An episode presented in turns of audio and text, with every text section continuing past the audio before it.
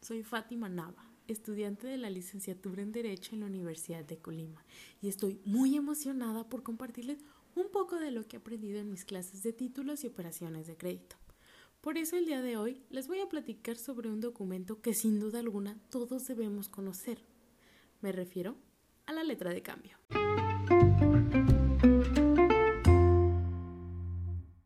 Pues bien, la letra de cambio es un medio de pago y garantía financiera en los que intervienen dos sujetos indispensables. El primero es el girador, el cual es la persona que ordena a otro que realice el pago correspondiente a lo que dice la letra. El segundo es el girado, o sea, el que adquirió la obligación cambiaria y debe cumplir con el requerimiento de pago.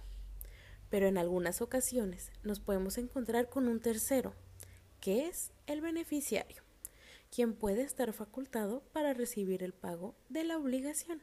Entre los requisitos indispensables de este documento está la mención literal de que se trata de una letra de cambio, es decir, que aparezca escrita esta frase, además de incluir el nombre de la persona a la que se le ha de pagar, ya sea el girador o el beneficiario, la fecha en que se suscribió y la cantidad de dinero que ha de pagarse, y hay algo que nunca debe faltar, que es la firma de aceptación del girado, ya que ésta le da validez al documento.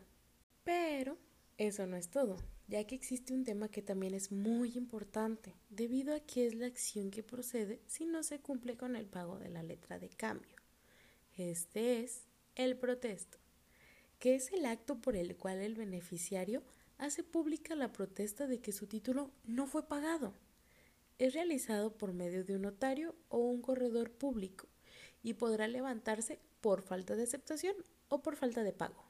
En el caso del primero, debe levantarse en los dos días hábiles siguientes a su presentación, mientras que en el segundo debe levantarse en los dos días hábiles siguientes al vencimiento. Finalmente, nos encontramos con los cuatro tipos de giros, los cuales son a la vista, a cierto tiempo vista, a cierto tiempo fecha y a día fijo, pero eso será material de otro episodio.